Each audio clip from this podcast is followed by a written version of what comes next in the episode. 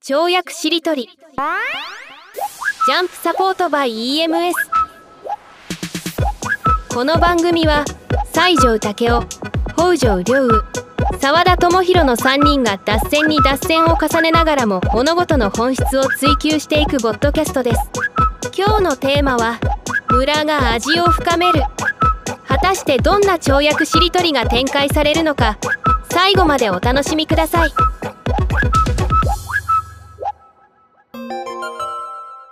はい、ということで、えー今回も始まりました跳躍しりとり、えー皆さんいかがお過ごしでしょうか、えー世界ゆるスポーツ協会代表、そしてコピーライターの澤田智弘です。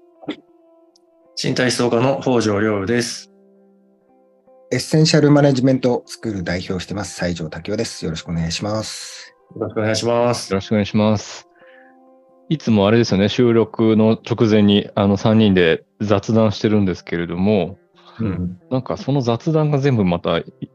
毎回面白いっていうかうん、だから、あのいつ、いつ録音開始していいかっていうのね、ねあの、入りが難しい、あの、オーナー跳びのように難しいのがこの跳躍しりとりなんですけど、どうにか今日も入りました。はいシームレスですよね。シームレス、跳躍なオーナー跳びがシームレスだから、はい。でも今日も無事に入りました。はい。まあ、だから、ちょっと直前のトークも最初に据えられるのは添えといてもいいかもしれないですね。まあ、編集がめんどくさかったら、ね、別にあれだけど。これも、なんとなく始まっていくのも、まあ、うん。らしいというか、うんそうですよね。確かに、フェードインしていく感じがいいかもしれないですね。そうですね。うん。そこら辺もシームレスにね。なるほど。面白い。面白い。ああとね、ちょっとね、あの、直前に思いついたこと先に言っていいですか？はい、うんもちろんです。あ大したことじゃないんだけど、ほら、我々今、持ち寄りで毎回テーマを順繰りにね、回してるじゃないですか。はいそれで、その4回に1回、だから3人が一回りしたら、次の回はノーテーマとかフリーテーマみたいな回を1個やって、またテーマに戻るようにすると、面白いんじゃないかって思ったんです。いいですね。あいいですね。前回、そう、ノーテーマから始まったようなもんですもんね。あの、北条さんの階段からの落下の話っていうのは。まあそうですよね。そう、だからそうすると、なんか、あの、ライブ感が、うんうんね、すごくより高い回が確実に挟めるじゃないですか。うんうんうんなんかその時皆さんがフレッシュに思ってることみたいのをなんとなく話しながら、ななんならまあ毎回それでもやれるぐらいのきっとね、多分メンバーではあるから、だからせめてね、4回に1回はそれを入れるようにすれば、そういうまた一つ一色加わるっていうかね、っていうふうに思ったんです。いいですね。そうしましょう。うん。いいですね。なんか今読んでる、あの、パスタの本に、うん、あの、具と麺を混ぜすぎないことって書いてあって、で、え僕結構なんか、均等に結構混ぜちゃってたんですよね。自分がパスタ作るときに。ああ、でもわかりますね。うんうん。あーでもその本では、むしろその、あの、混ぜすぎないことによるムラの方が大事だっていう話をしていて、そうすると一口一口、あの、なんか味の濃淡が違ってくるので、あの、うん。毎回サプライズがあっていいですよって話をしてたんですけど、うん。今の北条さんの話っていうのはあれですよね。あえて跳躍しりとりにムラを作るっていうか、うん。テーマに沿って4回話す場合もあれば、ノーテーマの場合もあるっていうのは多分そういうことかなと思いましたね。そうあのねこれはだから早速、村理論ができると思うんですけど、あのね、いろんなことにね、村が大事だっていうのは確かに私は潜在的に思ってますね。あの、まあ単純にね、私も実際何かに卵を入れて混ぜるときにね、あの混ぜ切らないっていうことはやってましたね。カレーに卵を落とすとか、納豆と混ぜるときも、ちゃんと納豆と融合しきらないぐらいの感じにしたりとか、あと、その時の気分によって混ざり具合を変えたりとかしてましたね。確それもだから、あると思いますね。いろんなことにおいて。僕もね、担々麺にね、入れる、卵入れるときにそれやってましたね。また共通点が。味がやっぱり濃 濃淡出ますね。うん。うんそうかって、なんで混ぜないのかなって自分で思ってたんだけど。あと、あの、カフェラテみたいな、まあ、コーヒーにミルク入れるときも、全部混ぜきらないで適度に浮かして、ちょっとくるっと数回しぐらいが美味しいなとか、そういうのも含めていろいろ思い返せばやってますよね。うん。うーん。なるほど。僕やってなかったんですよね。僕、あ、料理に、料理に関しては、なんか、極端に味が薄い、なんかところが出ちゃうのがすごい、個人的には嫌で、それをなんか恐れて、均等にならした結果、なんか多分、もしかしたら、デジタルなパスタを作ってしまっていたかもしれないですね。なるほど。デジタルパスタってそれだけでまた何か生まれそうだね。デジタルペペロンチーノを作ってた。僕もその自覚はなかったから、パスタはちゃんと混ぜてましたね。うんうんうん。混ぜちゃってて、うちのあの奥さんの方が、いや別に混ぜなくていいみたいな感じで、おー。あ、そうなんだぐらい思ってたんですけど、やっぱ言葉がね、理論があると、ちょっと自覚的にできるようになりますね。まあ天然でね、あの自然にやってる時もあるんだけど、うん。村理論。なんかいいことないですか？村理論、うん。そのままでも良さそうですけどね。うんうんうんまあ、パスタ理論とかね。うん、なんか村が。村がなんていうんですか、味を深めるというか、そういう感じで。うん。でもね、澤田さんはね、あのーパスタではやってなかったにせよ、あのー多分場作りとかではね、絶対やってるはずなんですよね。うん、混ぜきらないっていうこと。もう、なるほど。うん。うんうんうん人とかの配置とかも、あまり美しく整いすぎるとつまんなくなるじゃないですか。はいはいはいはい。何かだからそれは武術でいうあの私は見出しと鳴らしの循環って言ってるんですけどえエネルギーのその発生ポイントとそのエネルギーを収束させる循環が技になってる。それはまあ全ての運動がそうだったり音楽に例えたりもしてるんですけどね。うんうん。調和と不調和の循環みたいな。そういう意味で村ってそういう調和と不調和の循環みたいなものだからその整いすぎるとエネルギーがある意味発生してない状態になるからちょっと乱すっていうねやってるでしょ澤田さん。やってますね。なんかワークショップとかやると、なんか各チームにこういう、これ的な人必ず配置ししてみたいな発想になるんですけど、うん全然面白くないっていうか、うんあの、すごくよ予定調和度が高すぎるから嫌だなって思っていて、うんそういう意味では、あの、緩急とか村は作るようにしているのと、あと自分がその、えっと、あアイデアを生み出すときにも、その、あえてこう、こう不調のですね、波を意図的に作ろうとしてるんですよ。うんつまり、あの今アイデア出そうな時期なのに、あの、不調不調だって実は決めてかかるっていうことを最近やっていて、アイデア出さない、うんうん。アイデア出さない。で、例えば、あの、今この収録時点で、えっと、2023年はだいたい2ヶ月経過してるんですけれども、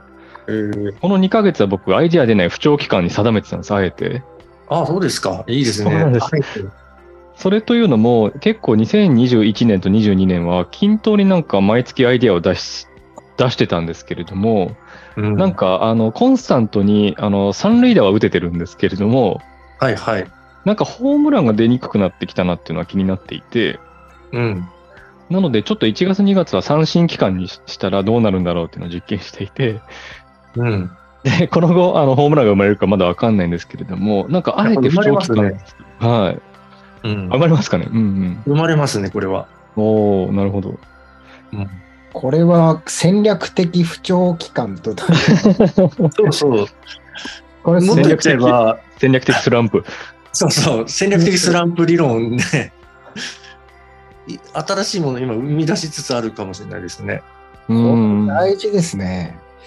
なんかあの、よく成果をね、いつでも最高の成果を出し続けるのが大事だっていう、まあ、一見正しそうな理論あるじゃないですか。うんうんうんこれやるとね、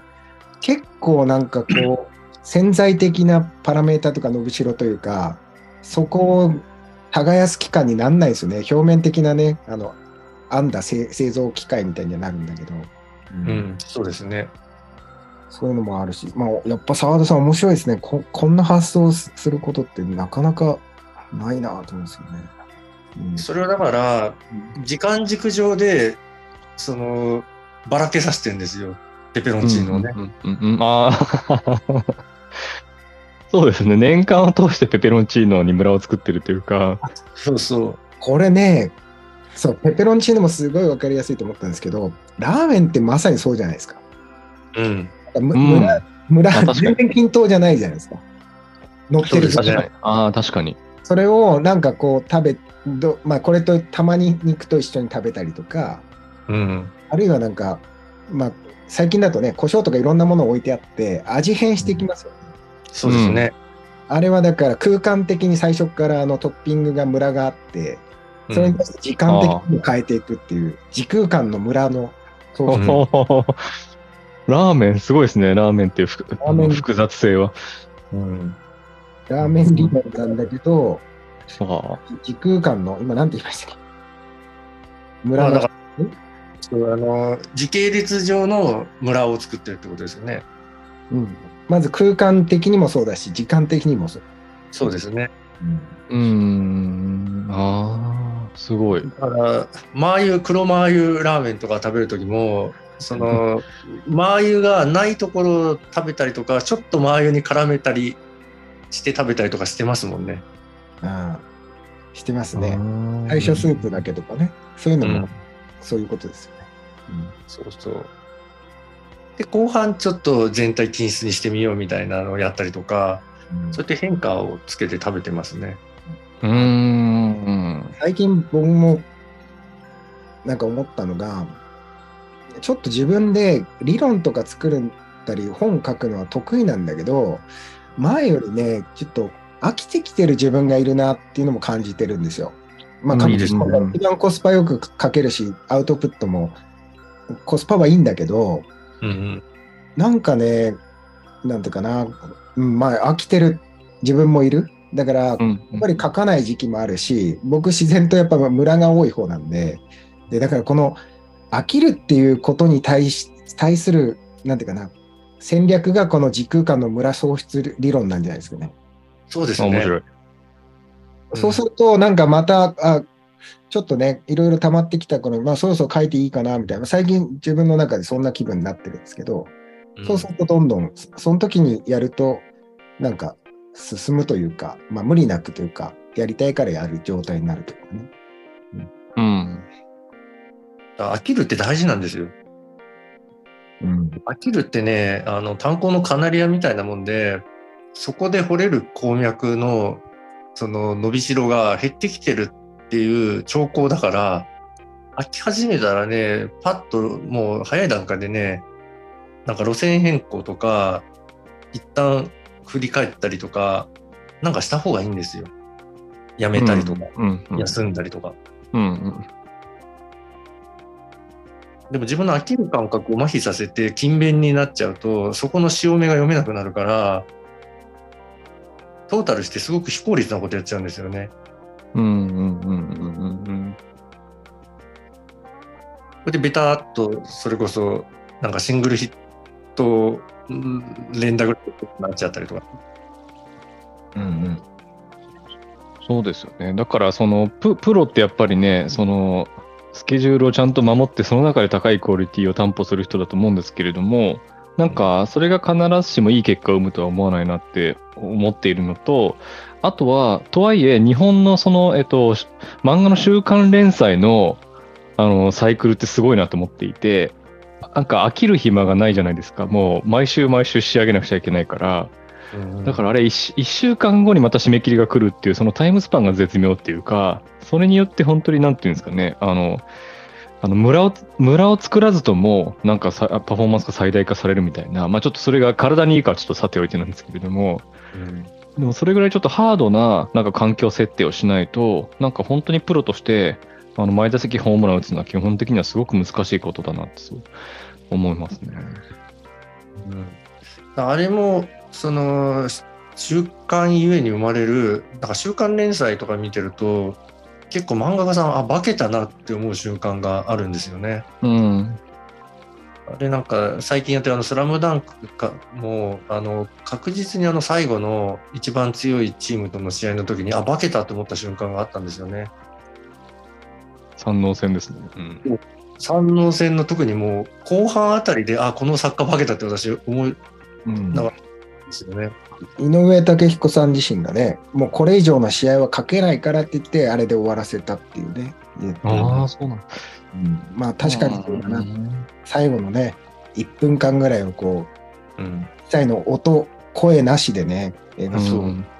映画もすごかったですもんね。おとなしで。あ、そうなんですね。うん。ちょっとあれはゾーンに入ってたと思いますね。作家としての。うん。うん。だからゾーンの入り方もいろいろあるってことですよね。そんな感じで週刊連載みたいなハードコアなスケジュールの中でゾーンに入り続けるタイプもいれば、僕はどっちかっていうとその戦略的スランプ期間を作ることによって、なんか再びゾーンに入ろうとしている。まあ、だからね、あの、週刊連載型は、確かに、あの、ある意味、生み出される、それしか生めないようなエネルギーは出せるんだけど、終わった後やっぱり代償は大きい。だ体、結構漫画家さん早死にが多かったりとか、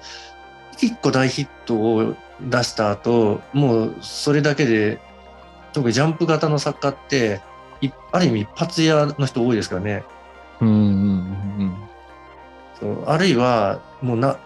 10年以上ずーっと私服期間を置いてその後復活するとかだからそということはその高密度なエネルギーを生んだ後にそれぐらいある意味結局スランプ期間を前借りしてるみたいなことにもなりやすいから逆に言えば澤田さんのそのサイクルは健全だとは思いますね。あのスラムダンクの主人公のもう今が自分のピークだから今っていうのはある意味習慣連してると思います。だって高校生のまだ17歳ぐらいの若者が人生のピークそこに持ってっちゃってもう再起不能みたいなことに酔わせる終わりになってんだからそれは漫画だからいいけど他の人の人生普通の人の人生は80年とか続くんだから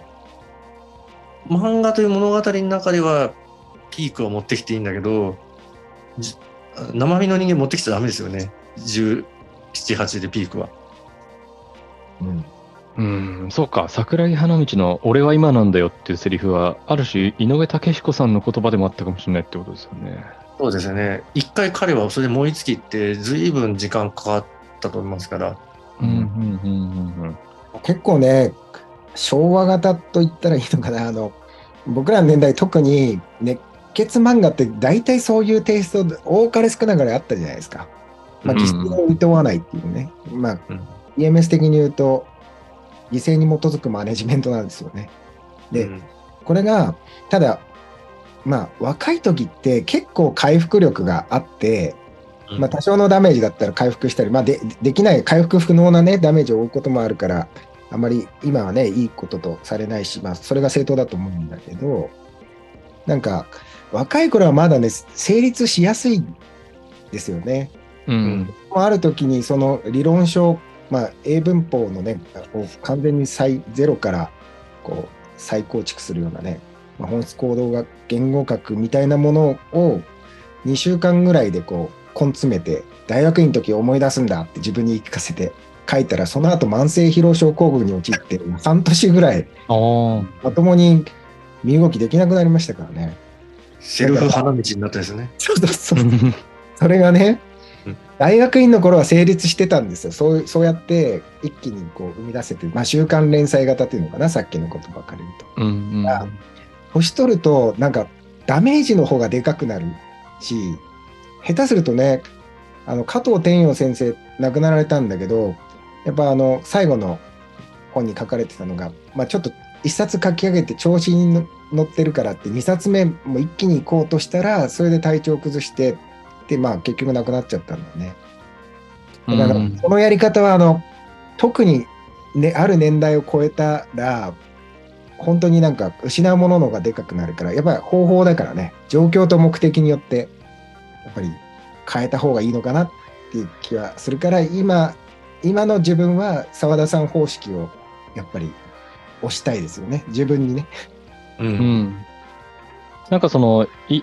それ、そこに戦略性があればまだいいのかなって気はしていうんて、えーっと、オリンピック選手たちも、た仮にじゃあなんか目標としてる金メダルを獲得したら、あの、バーンアウトする確率とか、鬱になる確率が高いっていうのは、あの、事前情報と知ってるけれども、それでも自分の人生としては、バーンアウトの代償としての金メダルを狙うんだみたいなのが戦略としてあればいいと思うんですけれども、やっぱり無自覚になんかバーンアウトについ磨けて突っ走るっていうのは、なんかその後の人生や周囲の人にとっても多分あまり良いことではないので、で、特にまあ、平均寿命が伸びてる今はですね、いいかにバーンとしないで、なんかパパフォーマンスをし続けるかっていうことは大事かなっていうのはすごく個人的な戦略としては思ってますね。で多くの人は潜在的にバーンアウトなんかしたくないんですよ、本当は。うん。だから自分の中の戦略的に仮にやってるという自覚で、まあやる人の中でも、本当に本心から自分がそれを望んでるかといったら、なんか周りの期待とか、そのスポーツ界の常識とかが自分の自覚と融合してしまって、やらなきゃってやってる場合とかも絶対あるし出るだろうし、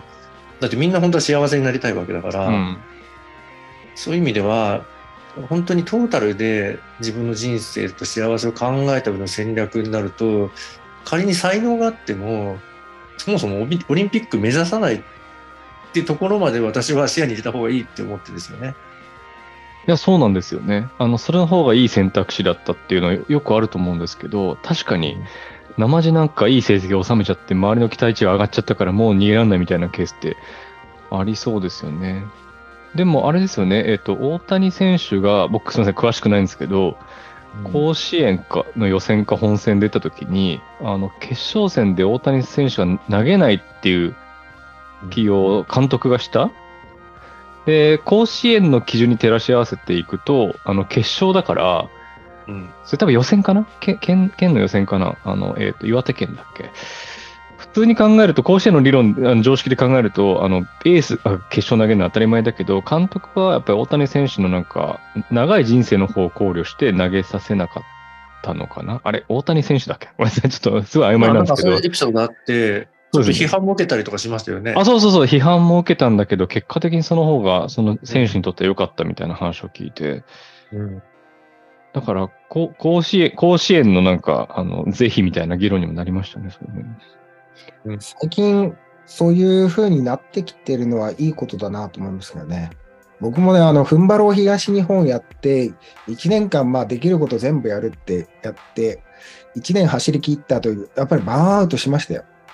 かなりな。うんそれはでも、後から思うとね、気づいてなかったんだけど、後から思うと、あれ、鬱だったなって思うんですよね。まあ、授業とか最低限のことはやってたけど、なんか人と会いたくないし、ね、なんなんかもう本当に枯渇してる感じがあって、しばらくそその時もね、こう復活してくるのに時間がかかってね、うん。だから、やっぱりこう、全力を、まあこれを北条さんに学んでね、自分がそういう信念を持ってたんだって気がついたんだけど、前も話したことあるかもしれないけど、全リソース、全力を出して最大の成果を得るっていう信念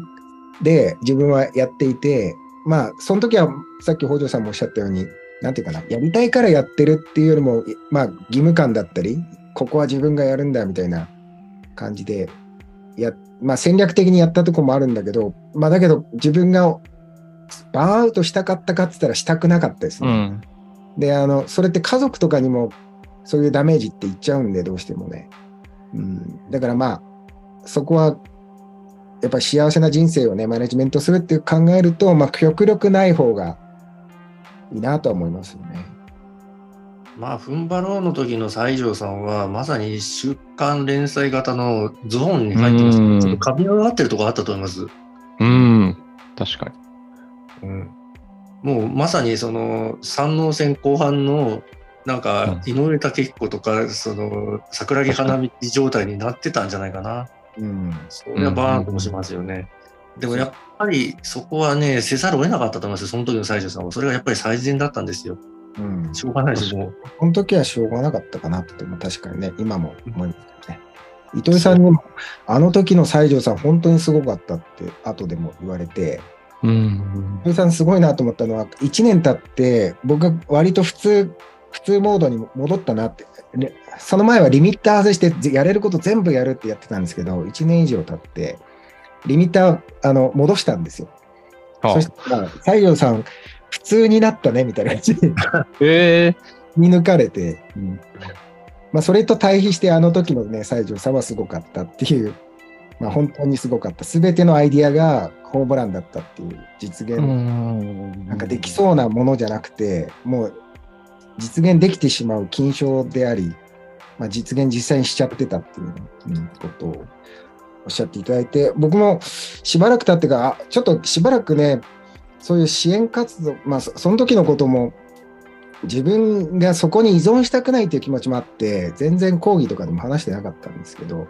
けど後でしばらく経ってからそれ言われて、ああの時やったこともまあ自分がね、なんかこう頑張ったあれでもあるし、まあ確かに振り返ってみると、ああの時の方が、なんていうか、最、最も効率の良いマネジメントを、まあ、せざるを得なくてしてたんだなとかね。まあその時の自分に今学んでるとこもあるんですよね。なんか今の話ってあれですね、北条さんが階階段から落下した時のなんか話に似てるというか、あの時の北条さんもある種ゾーンに入ってたんですかあ、でもね、そうかもしれないです。ただ私のゾーンは、バードしない系ゾーンだから、ある意味健康的なゾーンなんですよね。うん。ヘルシーなゾーンですかヘルシーゾーンです。はあ。いい言葉ですね、ヘルシーズ。ヘルシーゾーンみんなが入れたら一番いいですね。うん代償は生まれないからね。そそうすると、代償ゾーン、まあ、犠牲に基づくゾーンとヘルシー種類あるって感じですね。そうですね。なんかデジタルペペロンチーノとかヘルシーゾーンとかちょっとクッキングみたいな、ね、五感のが飛び交ってますけどね。でも西条さんのその代償を伴うゾーンというのは、その西条さんご自身とご家族のことを考えると、いろんななんか弊害や副作用もあったと思うんですけれども、日本社会全体っていうことを考えると、すごく日本社会にとっては必要な、あの、使命感の高いゾーンだった気がしてるっていうか、難しいですね。その代償を伴うけれども、その対象を社会まで広げたときには、ものすごい多分社会から必要とされてるゾーンで、代償がなんかすごく強いのにもかかわらず、そんなに社会や、なんか、周囲にあのいいインパクトを与えないみたいな、その代償系ゾーンの中でも、なんか生と負があるんじゃないかなという気はしました。そう。だからね、うん、さっきも言ったように、ベストなんですよ、あの時の西条さんの選択やり方は。うんもうしょうがないです、選ばれちゃったんだから、それやれって。うんで、それを全うしたんですよ。すごいですよね。うーん。土井さんにも、あれは西条君はなんか、向こう岸まで泳ぎ切ったよねみたいな言われ方を、うんうんそんな、本当そんな感じですねっていう、選ばれたからもうやるしかないって言って、まあなんとか泳ぎ切ったけど、その後もダメージで 疲れて動けなくなってるみたいな。うーん。何の作家だったらそこで終わっちゃうんだけど、その、井上武彦さんはその後もう一個、その、バガボンドでピークを持ってこれてるから、バガボンド、あとリアルですね。うんうんリアルも、今回の融合が全ての集大成みたいなのが、あの、ね、今回のザ・ファーストのスラムダンクなのかなって感じもしてますけどね。そう。だからね、その、終わった直後は結構彼は、やっぱり、その最初のスラムダンクはね、終わった後は、やっぱりずっともう休眠期間みたいのがあって、で、そこから、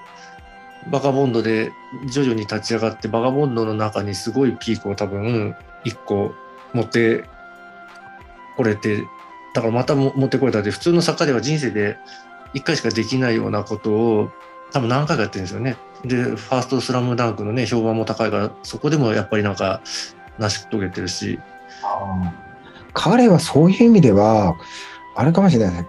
戦略的スランプやってますね。あの書かなかった時期しばらくありますよね。そうですねえー連載の途中で終わってからす、リアルは時々書いてたけど、それも年に数回みたいなイメージでね、そう、やってます、彼ね。そううそう。ん。あれが出てきたから、うん、やってますそっか。その時になんかすぐ慌てて連載とか決めないのが良かったのかもしれないですね。そう、それやってたらもう終わってたと思うんです。確かに。職人だからね、なんか嫌なんだと思いますよ。あのイニシアチブ握られて書きたくもないものを書くなんていうのは、うーん。だったらやめますっていうタイプですよね。うん、で、実際やめる力もあるというか。そうですね。イニシアチブを持つってすごい大事だなと思って、うん。ちょっと要約するんですけど、池田清彦先生がね、僕があの、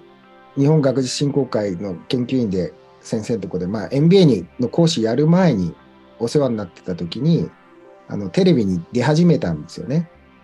で、うん養老孟先生にも、いや、テレビ出ないと本書いても読んでもらえないよみたいに言われて、まあ、奥さんにも背中を押されて、まあ、出ることに。ただ、やりたいことを本当にやらないんですよ。で、言いたいことだけ言って、まあ、どうせカットされるからとかつって、うん。それで、要はイニシアチブ絶対話さないんですよね。ああ。けど、他の学者とかで、え、なんでこんな着ぐるみ着てこんな踊っちゃってんのみたいなことをやっちゃってる人とかもまあ中にはいてね。これって大きく見るとすごい既存しちゃってるのに、なんかテレビに使われようとしちゃって使われてるなみたいな人もいて、イニシアチブを持つって話さないって大事だなと思いますよね。それ軸なんですよ、だから。うん。うん。その、自在に動くけど、軸の部分は絶対に、その、揺るがさないっていう、そうすると、道筋がちゃんと整ってきますからね。この、これなんか概念できないですかね。イニシアチブを話さない。だけど、うん。うん。なんだうん。まあ軸理論とも言えるんだけど、うん。うん。うん。意外とイニシアチブはな手放しちゃって、うんで、会社のあのブラック企業で、なんかずっと犠牲になっても、なんかそこからもう逃れられないみたいな、いや、やめればいいじゃんみたいなことはあ聞くじゃないですか。うん。それってまさに、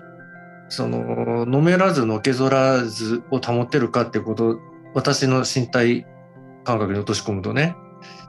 だか、ら、うん。その状況に、その当てはめて例えれば、何かの依頼が来た時に、えーなんか強く求められたからって、本当は違うと思いながら受け入れるのが、のけぞっちゃってる状況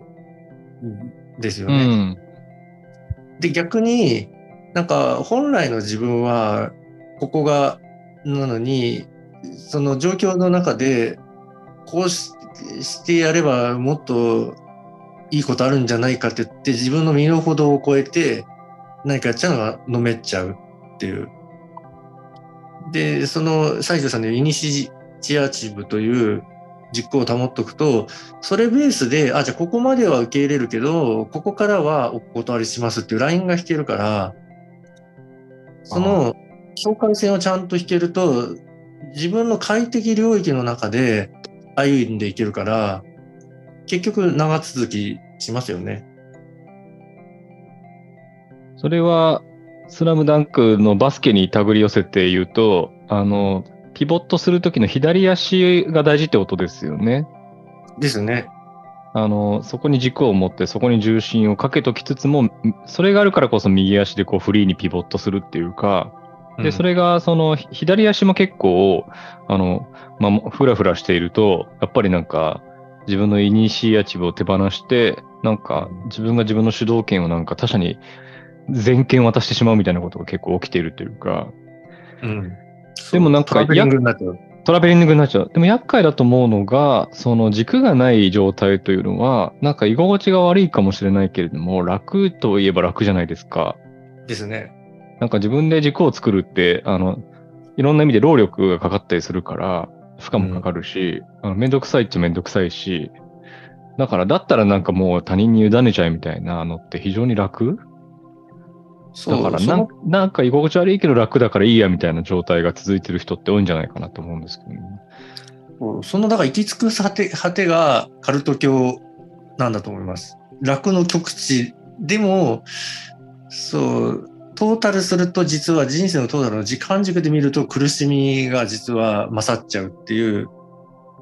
だからそこを、やっぱり自分の軸みたいのを定めて、丁寧にその振り分けをしておくと、結局トータルで考えると楽なんですよね。長い目で見ると絶対そうですよね。そう。それが前回の北条さんが言うところの、えーっと、なんだっけ、ドーパミンじゃなくて、マリ、えーっと、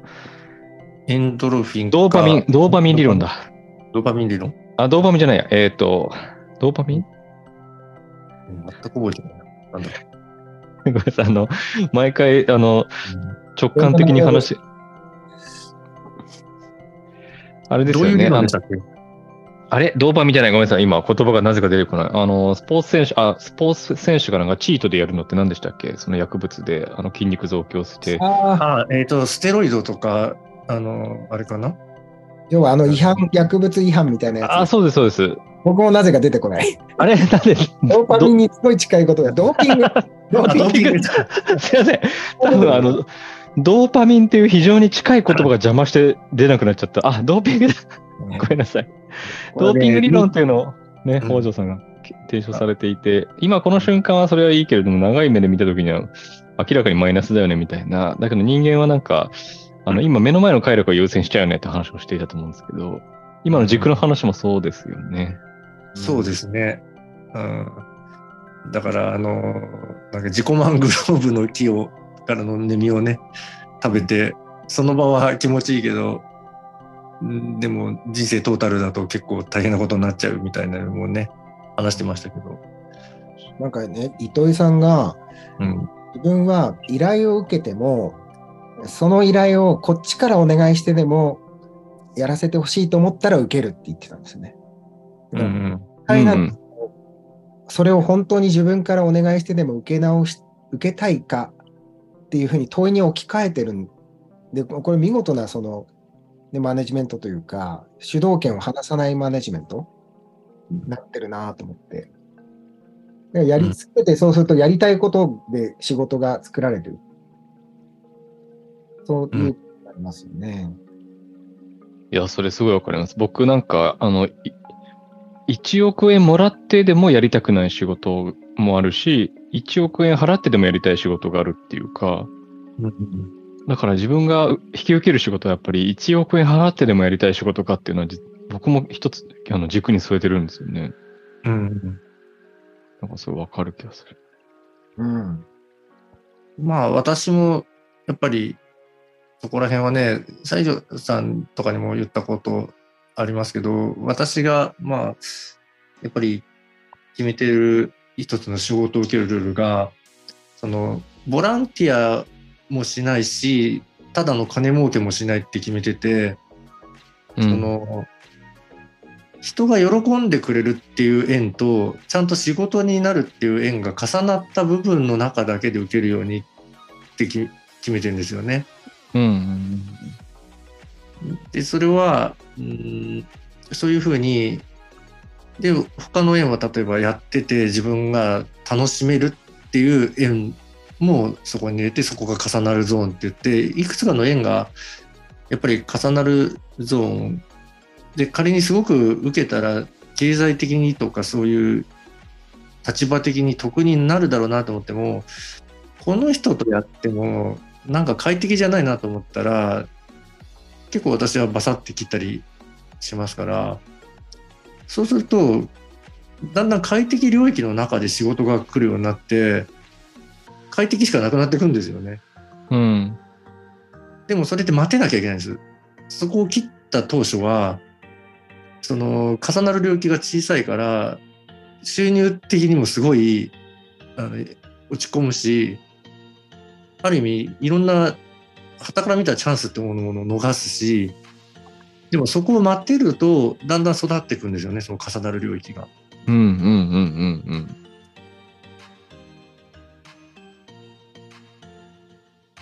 そこ大事なポイント。うん。すごい、めちゃめちゃ近いですね。僕も、あの、この10年ぐらいは、あの、広告とスポーツと福祉の仕事3、3つが重なるところで仕事をしてるんですけれども、それって、あの、もともと広告の仕事しかしてないところからずれていったんですけれども、で、そうしていった時に、結構広告のし、純粋な広告の仕事は結構断るようになったんですよね。うんうん。その、沢田、このなんか企業のこの CM 作ってよって言われても、あ、すいません、ちょっと僕、あの、CM は一旦引退しようかなと思ってみたいな。え、なん、なんでみたいな。なんでなんでみたいなすごく言われるんですけど、なんかその商業目的だけの広告とかはちょっと嫌なんですよねみたいな、まあ人によってはそういう説明をしてたんですけど、多分周りの人どこも抜かれるんじゃないですか？度肝抜かれてました。度肝抜かれてたし、多分ものすごい多分その陰口とかも多かったと思うんですよね。あこいつ、広告の仕事を続けてるのに断ってるよみたいな。広告屋が広告をや引退しようと思ってるって、そう、いや広告を作らない広告屋になりたいんですよみたいな話を当時よくしてたんですけど、でそうするとやっぱり一時的にものすごい広告の仕事が減ったんですよね。うんうん。だけど、その、それから8年ぐらい経ってようやくですけども、また広告の仕事が増え始めていて、うんなんでかっていうと、その、これまでの広告っていうのは商業主義一辺倒だったから、あなんかなんていうんですかね、その、広告を届ける先にちゃんと一人一人の人がいるみたいな当たり前のことってあんまり思いをみんな馳せないんだけれども、なんかむしろ今そっちが大事になってきてるんですよね。つまりなんか、消費者を記号として捉えるんじゃなくて、一人としてちゃんと見るっていう当たり前のことにみんな戻ろうとしてるときに、福祉っていうのはまさにそのど真ん中の業業界で、そのひ一人の人を一人の人し人として見て、一人の人として接するっていうのが福祉の基本姿勢なんですけれども、当たり前ですけど、その障害者っていうなんか、くくりの中で目の前の当事者となんか相対するわけじゃないので、だからそういう福祉マインドみたいなものが回り回って広告業界に今すごい必要とされてきたときに、なんかすごい仕事がまた今増えてきてるというか、うんうん。でも8年くらいかかりました。うん。うん。でもなんか、あのそれこそ軸を作ったというか、うんその、商業目的だけの広告の仕事はしない、あの、広告の力をそれ以外の領域にも役立てるのであるみたいな軸を作ってから、やっぱり、なんか断る基準ができたので、うん。なんかすごく、自分の中で迷いがなくなったというか、うん。そうそう、軸ができると迷いがなくなるんですよね。ちょっと二人にお聞きしたいのが、まあ、二人のお話、まあ、その軸を作ったっていうことだと思うんですけど、その軸の作り方ってありますかね？ありますね。ちょっと澤田さんから聞いておきましょうか。えっ、と、いっぱいあるんですよね、実は。これ行きましょう、ぜひ。あの、はいすごい参考に、ね、どうやって作ったらいいんだろうっていう人もいるかなと思ったんで、うん。あ、いいご質問ですね。ぜひ、澤田さんまず。澤田軸理論から。えっ、と、軸を作るときのまず前提条件みたいなものがあって、うん。あの、社会にすでにある規範や軸みたいなものに惑わされないってことだと思っていて、うんうん。その基本姿勢がまず保てていないと軸って作れないと僕は思ってるんですよ。わかりますよ。はい。で、それは僕はカッコ仮理論って呼んでいて、うん。社会を見るときに全部僕カッコ仮ってつけるんですよ。うんうん。常識カッコ仮とか、うん 例えば、ゆるスポーツなんで作れたのっていう質問をいただいたときに、いや、それは今のスポーツは仮の姿で、スポーツカッコ仮だからですよって答えるんですね。なるほど。要は未完状態だから全然手こ入れしていいわけじゃないですか。うん。そうなんですねなので、なので、カッコ仮みたいなマインドを持って、ああるいは眼差しを持って世界を見るっていうことがすごく大事、まず。で、そうすると、なんかこの規範とか嫌だなとか、なんかこの人のこのやり方嫌だなっていうのはすごいいっぱい見えてくるというか、で、そこのなんか、あの、今の社会側にあるなんか軸と、自分のなんか、あの、軸との間でのギャップっていうものをそうすると感じ始めるんですよね。なんか嫌だなみたいな。で、そこのギャップの発見こそが実は軸の創造にまず僕は大事だったりするっていうか、じゃあなんでこの社この会社のこのやり方嫌だなって思ってるんだろうっていうのを自分の中で言語化して、それに対して、じゃあ逆にどういうやり方だったら自分は働きやすいんだろうっていうのを、なんかマイルールとかマイ軸っていうのをそれに、あの、そこからスタートして作っていくんですよね。で、それが軸っていうものになっていくんですよ。だから、あの、やっぱり社会と自分の間に横たわっている軸、ギャップみたいなものを適切に捉えていく。で、捉えたものを、なんかそのいろいろ分析したり言語化したりして、最終的にはそこから軸に落とし込んでいくっていうのが、なんかすごい、あの、ざっくりとした答えにまずはなりますけど、うん。僕がやってることですね。